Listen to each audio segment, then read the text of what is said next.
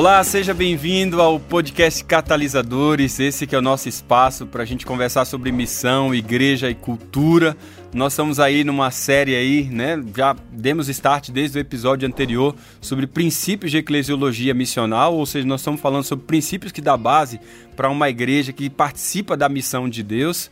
No episódio anterior, a gente falou um pouco sobre esse rastreamento histórico, dessa discussão sobre esse tema da natureza da igreja, da sua participação da missão de Deus, da Missio Dei.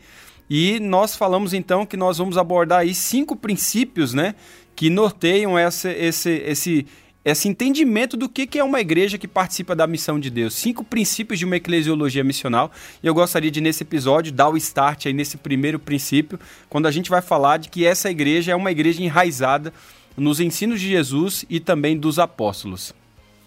Quando você lê os evangelhos, principalmente o evangelho de Lucas, né?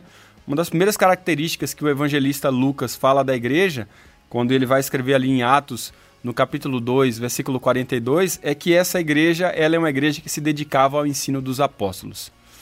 Ele menciona, né, o próprio, na verdade, Hernandes Dias Lopes, que fala isso num dos livros dele, que eu gosto muito, ele diz que a igreja de Jerusalém nasceu sobre a égide da verdade, né, dá até uma ênfase, assim, pomposa para essa realidade da igreja, uma igreja que é enraizada nos ensinos de Jesus e dos apóstolos. E se você olhar a igreja desde o seu início, ela começou com o derramamento do Espírito Santo. E ela então tem essa pregação é, cristotélica, né, que aponta para Cristo, onde o fim de todo o seu contexto é Cristo. E ela aponta também para essa permanência dos novos crentes na doutrina dos apóstolos. Essa realidade ela nos mostra ah, e nos aponta para o verdadeiro entendimento daquilo que é a sucessão apostólica, né? não é, como alguns entendimentos nós temos aí fora, muito mais de um entendimento muito mais hierarquizado, mas o entendimento da sucessão apostólica caracterizada pela continuidade da doutrina dos apóstolos, né? que é tornada possível através do Novo Testamento.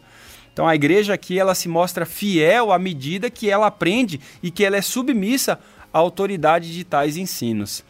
Quando você olha para essa igreja bíblica, ela confessa né, que as escrituras é a história da salvação que combina com a pessoa de Jesus Cristo e a sua obra. Nós estamos falando aqui dessa grande metanarrativa, né? Essa grande metanarrativa que dá sentido a todas as outras, poderia dizer assim, as outras micronarrativas, né? As pequenas histórias, né? E é através dessa grande metanarrativa que a gente pode descrever com muito mais lucidez a natureza da igreja, os seus atributos, as suas marcas, o seu propósito. É biblicamente falando que a gente vai definir isso. E é nessa concepção que a gente pode dizer que a igreja ela surge somente do evangelho, da boa nova desse Cristo que é encarnado, que é morto, que é ressurreto e que um dia vai voltar. Por outro lado, a, uma igreja que é distorcida do evangelho coincide também, usualmente, de um evangelho distorcido. Isso significa que a obra de Cristo, ela revela-se como fundamento da igreja e essa base, ela, ela dá continuidade para a vivência da igreja no seu contexto, na sua realidade, né? E é diante dessa percepção que se faz necessário que a igreja atual, a tua igreja, a minha igreja, a igreja que a gente participa, ela nesse contexto atual, ela mostre o seu compromisso, o seu zelo com as escrituras sagradas, que ela seja essencialmente bíblica. Né? Aqui nós estamos chamando para uma realidade de uma igreja que reflete as escrituras. Do contrário, ela pode se tornar vítima de desvios da verdade. Né? Eu, eu, eu entendo de que esses desvios da verdade faz a igreja correr certo risco. Por exemplo, o risco de ser uma igreja com uma ortodoxia muito forte, mas uma ortodoxia sem piedade. E aí a gente vê um grupo, o grupo dos legalistas, né? Ao mesmo tempo, a gente pode ter uma piedade sem ortodoxia, e aí você tem um certo tipo de pietismo, né? Ou você pode também ter razão acima da revelação, aí você tem liberalismo. Ou você pode ter também a experiência acima da Bíblia, e você pode ter versões de neopentecostalismo. Então, a igreja comprometida com as escrituras sagradas, ela vai buscar como principal indicador de sucesso não os resultados marginais né? Não alguns números maquiados, e sim a fidelidade bíblica, gente. Fidelidade bíblica perseverante. Igrejas que ajudem a recuperar aqueles aspectos do cristianismo que são distintos do mundo e que unem o povo de Deus. Essa recuperação é que, de certa forma, torna mais claro o principal propósito da revelação, que é Cristo, que é a sua obra. De certa forma, isso vai nos ajudar, essa, é, esse entendimento, essa recuperação do texto bíblico, do entendimento do propósito da revelação de Cristo e a sua obra, vai ajudar a proteger e também guiar a igreja, além de orientar os seus membros a também ler, entender e ensinar a Bíblia como Jesus mandou. É o recebimento desses benefícios que são conhecidos, aqui a gente poderia dizer, pela aplicação fiel das Escrituras Sagradas. E eu poderia dizer que a aplicação fiel das Escrituras Sagradas podem ser definidas por cinco marcas da igreja, ou seja, cinco marcas que mostram que essa igreja é fiel aos ensinos de Cristo e dos apóstolos. Em primeiro lugar, essa igreja ela tem a, primazão, a primazia de uma pregação expositiva como um reflexo da centralidade das Escrituras Sagradas. Em segundo lugar, uma igreja com uma teologia bíblica coerente com a revelação de Deus né? com essa revelação que Deus faz de si mesmo e também das Escrituras. Terceiro lugar, um, um ensino bíblico do Evangelho. Terceiro lugar, um ensino bíblico da conversão. E, quem sabe, em quarto lugar, um ensino bíblico também da evangelização, né?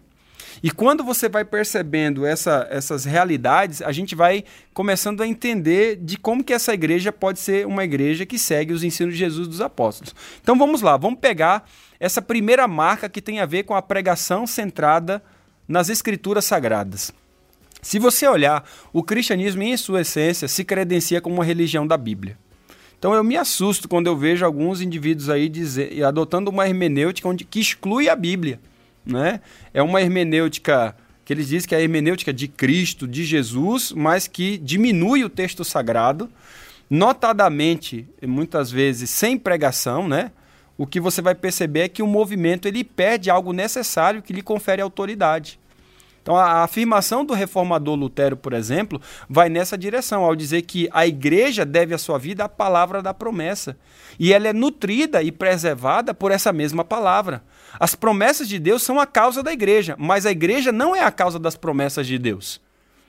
E quando você vai olhar Calvino também, ele expressou essa exaltação das Sagradas Escrituras ao dizer que sempre onde vemos a palavra de Deus pregada e ouvida com pureza e os sacramentos administrados segundo a instituição de Cristo, né, ali se pode, se pode realmente existir, é, perceber que existe a igreja do Deus vivo.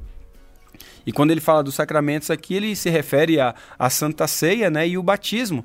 O Martin Lloyd Jones ele defende essa questão da primazia da pregação quando ele diz que, essencialmente, é, no instante que se considera a necessidade real do homem, bem como a natureza da salvação anunciada e proclamada pelas Escrituras, você chega obrigatoriamente à conclusão de que a tarefa primordial da igreja consiste em pregar e proclamar a verdade, a fim de que a igreja né, mostre a verdadeira necessidade do homem, que é demonstrado pelo único remédio, a única cura é, para essa necessidade, que é o Senhor Jesus, né, que é o Evangelho eterno.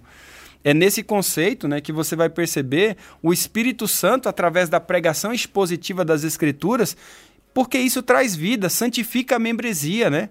Pode-se dizer que o alvo da pregação genuína significa ajudar a despertar a consciência através da santidade de Deus, né? alimentar a mente com a verdade de Deus, purificar a imaginação através da beleza de Deus, abrir o coração para o amor de Deus e devotar a vontade ao propósito de Deus. O Piper ele vai articular, né? É, um esboço bem intencional quando ele fala desse esboço intencionalmente trinitário ao colocar a supremacia de Deus como o tema principal da pregação. Então, primeiro ele vai dizer o alvo da pregação, é a glória de Deus. Segundo, a base da pregação, que é a cruz de Cristo. Terceiro, o dom da pregação, que é o poder do Espírito Santo. Por isso, a pregação centrada na Bíblia ela tem como objetivo final a glória de Deus, refletida na submissão prazerosa da sua criação. Esse objetivo ele configura a estrutura da mensagem, ou seja, a sua teologia bíblica. Né? Afinal, a verdade de Deus ela deve ser entendida como um todo coerente, que vem até os seres humanos primordialmente aí como uma, uma revelação, acima de tudo, de quem Deus é. Né? Isso, é isso é fantástico. A segunda marca dentro dessa fidelidade no ensino de Jesus e dos apóstolos é uma teologia bíblica coerente com a revelação.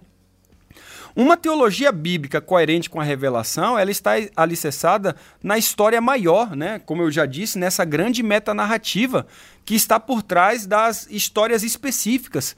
É uma metanarrativa, uma, uma grande história, né? É um big picture, um, um, uma grande imagem que dá sentido para os detalhes é, os detalhes da, daquela figura, né? dessas pequenas micronarrativas.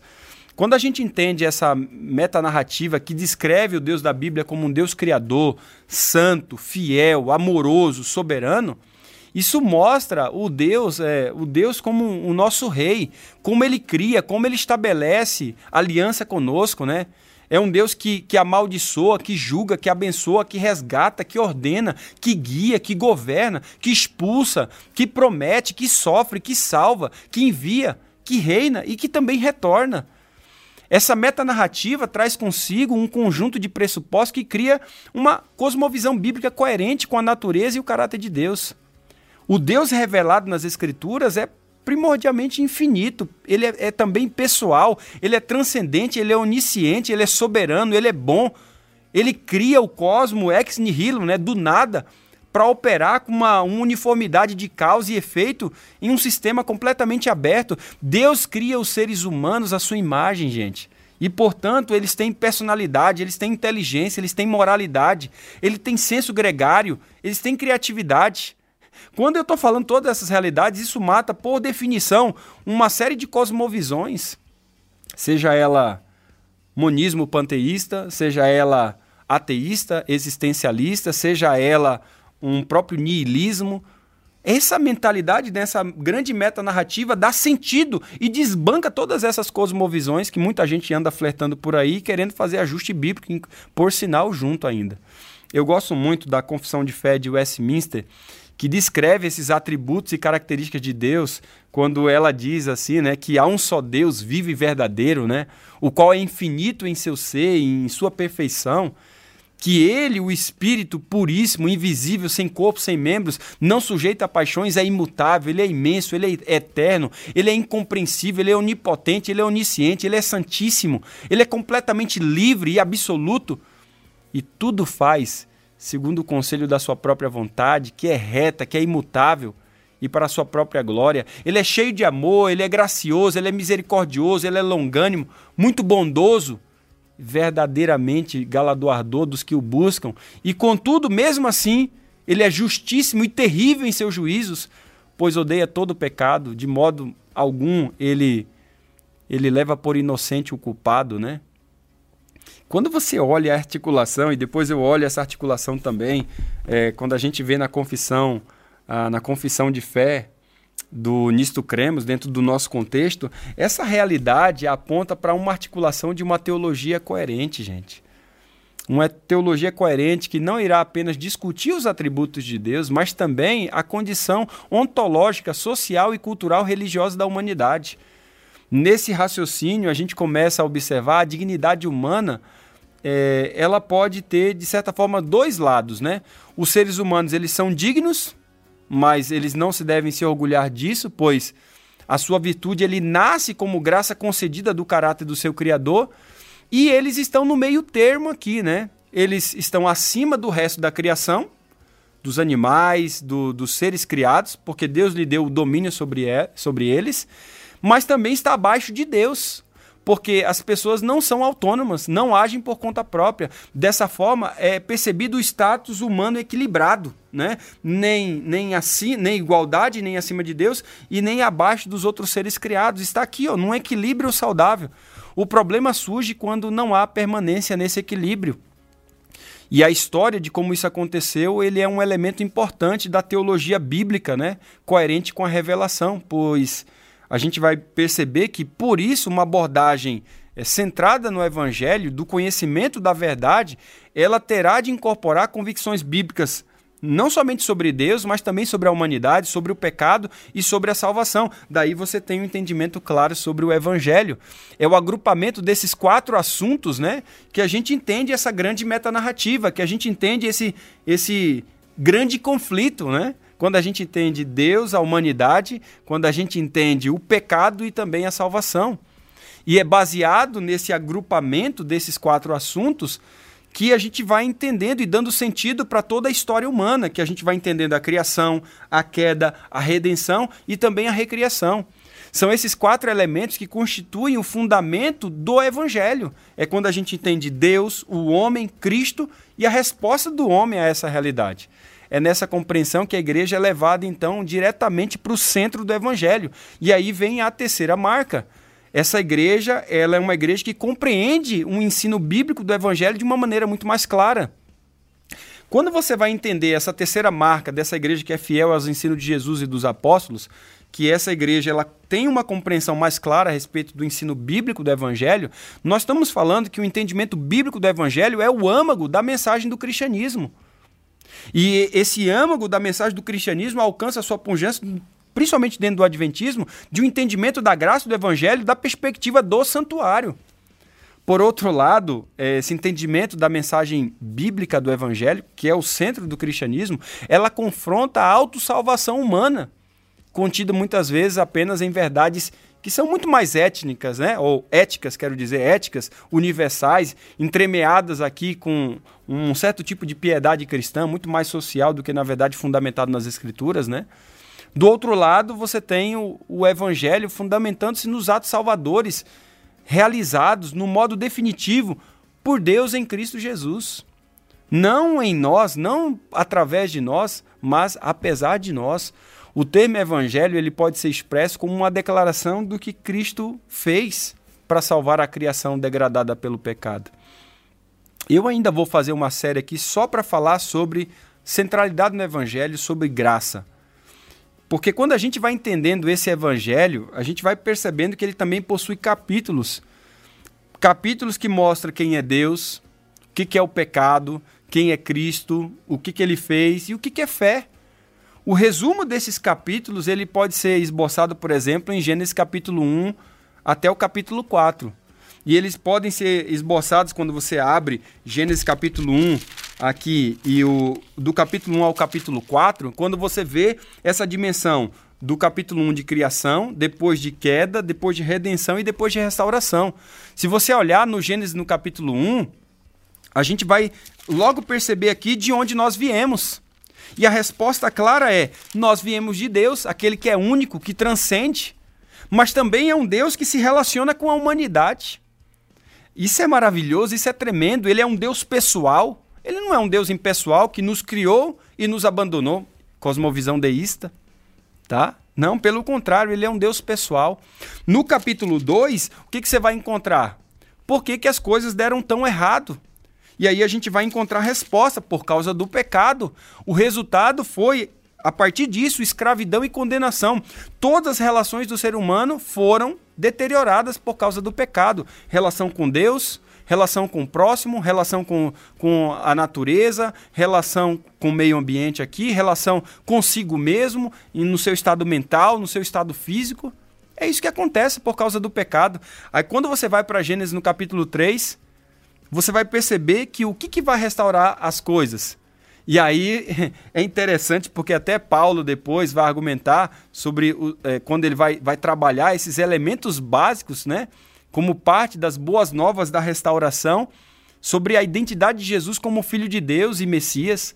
Ele vai falar da morte de Jesus pelo pecado e pela justificação e estabelecimento do reino de Deus e dessa nova criação, né? Ou seja, no capítulo 3, de Gênesis, a restauração está contida em pelo menos três subdivisões aqui que você vai encontrar. Primeiro, em Cristo na sua encarnação, que é por meio da sua, uh, da sua vinda a este mundo. Depois você vai encontrar por meio da substituição vicária, né? E depois você vai encontrar pela restauração final de tudo que deu errado no mundo. Ou seja, a restauração está centralizada na pessoa, no descendente que é Jesus. E aí você vai para o capítulo 4, como é que eu posso ser restaurado? Por meio da fé. Crer e ter fé significa deixar de confiar em si e passar a confiar em Jesus e descansar nele. É o episódio de Caim e Abel aqui, por fé. Né? Depois você vai ver lá em Hebreus capítulo 11 como Abel é chamado da galeria da fé, que por fé ele ofereceu sacrifício confiante na pessoa do Cristo. Confessar que a salvação depende unicamente de Cristo baseado naquilo que ele fez e não pela qualidade da fé do homem. O que salva não é o tamanho da fé, mas o objetivo dela, e o objetivo dela é Cristo Jesus. Quando você olha lá no Novo Testamento, né, e você vai olhar 1 Coríntios, por exemplo, no capítulo 15, talvez 1 Coríntios capítulo 15, versículo de 1 a 5 e o versículo 11 possa ser a chave, assim como a gente usou aqui Gênesis capítulo 1 ao capítulo 4. Quando você olha 1 Coríntios, né, quando você olha 1 Coríntios capítulo 15, versículo é, 1 a 5 e versículo 11, aponta para pelo menos aqui seis aspectos fundamentais da compreensão dessa boa nova. E o John Stott ele vai especificar isso de uma maneira bem clara para nós, né? Primeiro, aqui nesses textos, o evangelho é cristológico. Observe. Venho lembrar-vos, né? Venho lembrar-vos o evangelho que vos anunciei, o qual recebeste e no qual ainda perseverais. Por ele também sois salvos, se retiverdes a palavra tal como vô-la preguei, a menos que tenhais crido em vão. Antes de tudo, vos entreguei o que também recebi: que Cristo morreu pelos nossos pecados, segundo as Escrituras, e que foi sepultado e ressuscitou ao terceiro dia, segundo as Escrituras, e apareceu a Cefas e depois aos doze. Versículo 11: Portanto, seja eu ou sejam eles, assim pregamos e assim também crestes. Primeiro você vai encontrar nesse texto aqui, ele, o evangelho é cristológico. O centro da mensagem cristã é que Cristo morreu pelos nossos pecados. Amém por isso? Deus seja louvado. O evangelho ele não pode ser pregado se Cristo ele não for pregado. E o Cristo autêntico não é proclamado se a sua morte e ressurreição e o seu retorno não forem centrais. Você compreende o que eu digo? Tem muita pregação aí, muita, muita homilia que não fala nada do evangelho, e sim das questões ordinárias do ser humano, né? Das suas deficiências, do seu sentimentalismo. Nós estamos falando de que o evangelho, primeiramente, ele é cristológico. Segundo, o evangelho, ele é bíblico. Você vai encontrar isso. Paulo menciona que Jesus morreu pelos nossos pecados segundo as escrituras. Esse mesmo conteúdo ele é usado por Jesus em Lucas 24, quando você vê lá 24, 25 a 27, né, versículo 44 e 46 também, quando ele declara que tudo que ele expunha a seu respeito constava em todas as escrituras.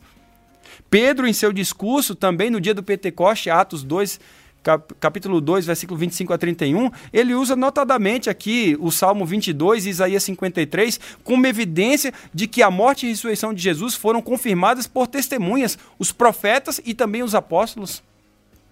Quando você olha o terceiro aspecto de 1 Coríntios capítulo 15, versículo de 1 a 5, é que o evangelho, o evangelho também é histórico. Ou seja, a ressurreição é um evento histórico possível de ser datado, uma vez que ele ocorreu no terceiro dia. Uma outra coisa interessante, quarto elemento aqui que o John Stott trabalha dentro do, do texto de 1 Coríntios capítulo 15, é que o evangelho é teológico. Né? Jesus não apenas morreu, mas morreu pelos nossos pecados, e é isso que você vai encontrar no versículo 3. O evangelho também ele é apostólico em seu quinto, né, quinto elemento aqui. 1 Coríntios capítulo 15, versículo 11, Paulo ele conclui, portanto, seja eu ou sejam eles, assim nós pregamos e assim crestes. Isso indica uma unidade de fé entre Paulo e os doze, entre os apóstolos e a igreja e as subsequentes gerações né, de cristãos que viriam logo após eles. E por último, aqui em 1 Coríntios capítulo uh, ah, 15, versículo de 1 a 5, mostra que o evangelho ele é pessoal. A morte e ressurreição de Jesus não é apenas uma história, uma teologia, mas são o caminho da salvação individual de cada um de nós. Né? Quando você olha esses elementos, a adoção do evangelho bíblico ele, ele vai despertar a necessidade de renovação. Tá? E, e essa necessidade de renovação é o que a gente reconhece como a regeneração do homem uma secreta operação do poder onipotente interior que produz ou opera em nós o desejo de sermos convertidos, convertidos por Deus. Essa conversão ela redunda numa vida de devoção ao Senhor, uma mudança que tem em suas raízes a obra de regeneração, de trabalho do Espírito Santo que é efetuada na vida né, consciente agora do pecador pelo trabalho direto do Consolador. E é por causa disso que nós temos a necessidade de um, de um entendimento bíblico da conversão. E é necessário aí, então, a gente entrar nesse quarto elemento, a gente compreender muito mais claramente o ensino bíblico a respeito da conversão. Veja, a, a, conversão, como um elemento de uma igreja que segue os ensinos de Jesus e dos apóstolos, ele é, é uma marca fundamental. A conversão ela pode ser definida como uma resposta humana de forma espontânea ao chamado do evangelho, né? Pelo qual, sinceramente, esse, esse indivíduo, cada um de nós, né, através de arrependimento dos pecados e confiança em Cristo Jesus, agora recebe essa salvação. A conversão ela também pode ser compreendida como uma mudança voluntária na mente do pecador, na qual, por um lado, ele dá as costas para o pecado e, por outro lado, agora ele se volta para Jesus Cristo. Você vai encontrar isso em vários e vários textos. Né? Nós estamos falando desse elemento da conversão, que é uma ação dupla de você morrer para si mesmo e ressuscitar para Cristo em uma, uma vida de obediência. A conversão ela pode ser simplesmente uma parte do processo salvífico, né? Mas eu gosto daquilo que Berkoff, né, que é um, um, teólogo, teólogo sistemático, quando ele fala de pelo menos seis características da conversão. Né? Primeira característica que ele trabalha é que a conversão pertence aos atos recriadores de Deus e não, e não simplesmente ao, aos seus atos judiciais. Ele não altera a posição, mas sim a condição do homem. Né? Segundo lugar, a conversão ela tem lugar não na vida subconsciente do, do pecador, mas em sua vida consciente. Para se converter, tem que ter consciência.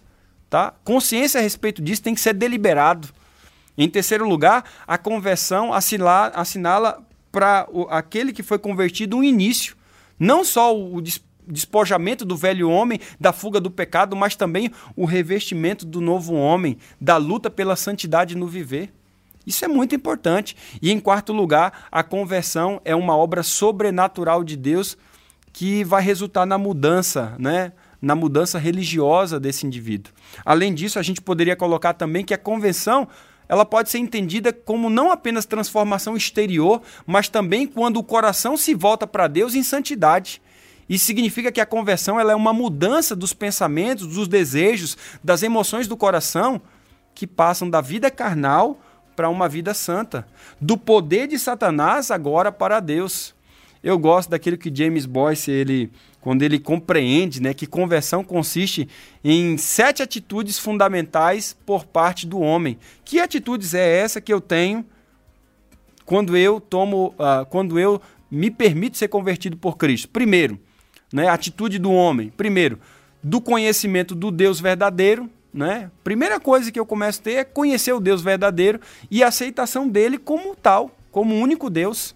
Segundo lugar, é o conhecimento do pecado pessoal, da culpa e da condenação. Eu me torno consciente de que eu sou lixo, de que eu não sou boa pessoa, de que eu sou ordinário, que meu pensamento é mau, de que eu fui destinado para condenação eterna, mas Cristo Jesus agora me encontrou e eu sou convertido nele e eu tenho, por privilégio, por graça divina, agora eu tenho salvação.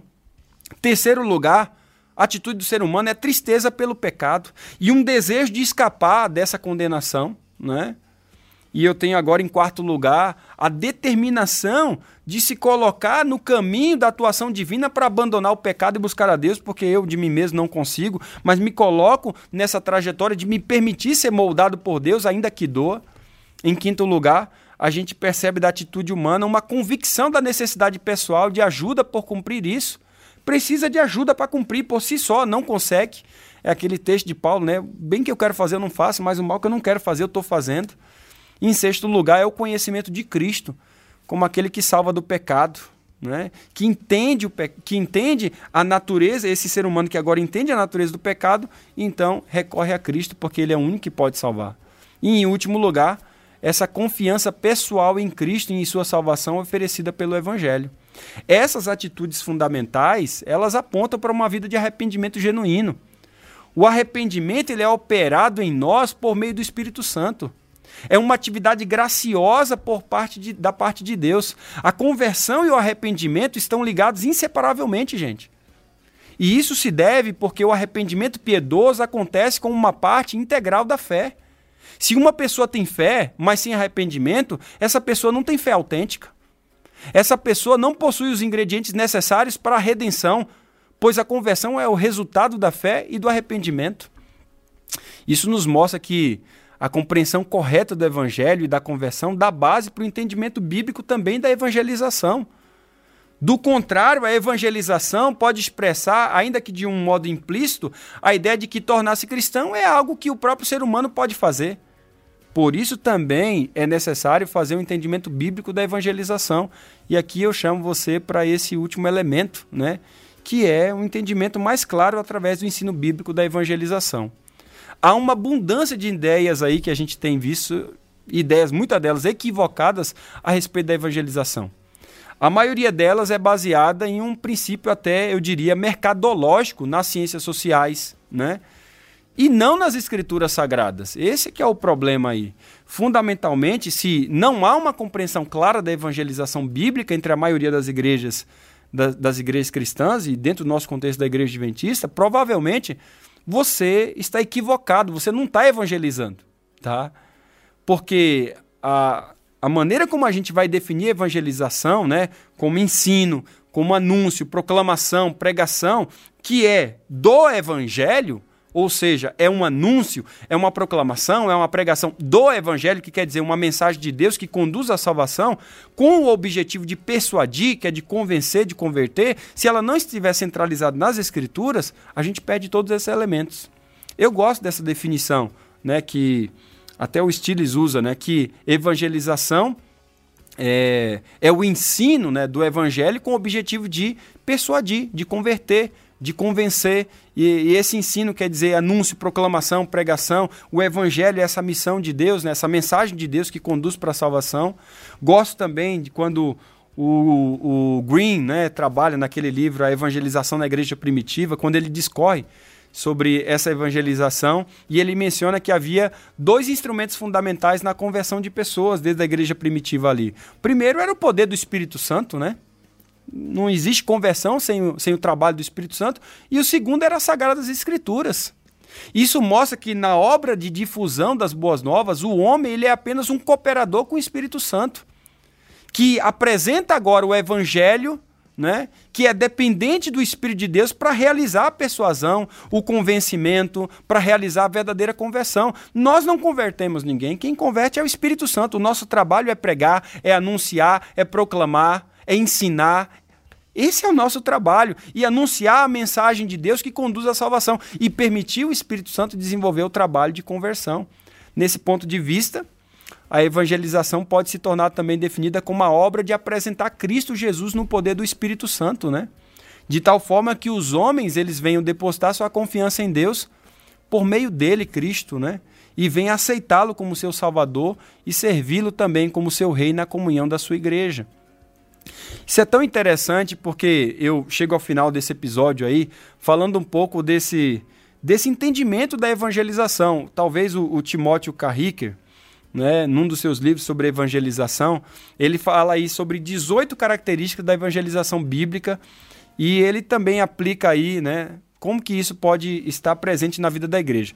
É óbvio que nesse episódio eu não vou falar desses, dessas 18 características, mas eu quero apontar aqui pelo menos cinco delas que são relevantes para esse entendimento do ensino bíblico da evangelização. Em primeiro lugar, uh, o evangelismo envolve o testemunho daquilo que Deus tem feito daquilo que Deus está fazendo e também daquilo que Deus ainda fará.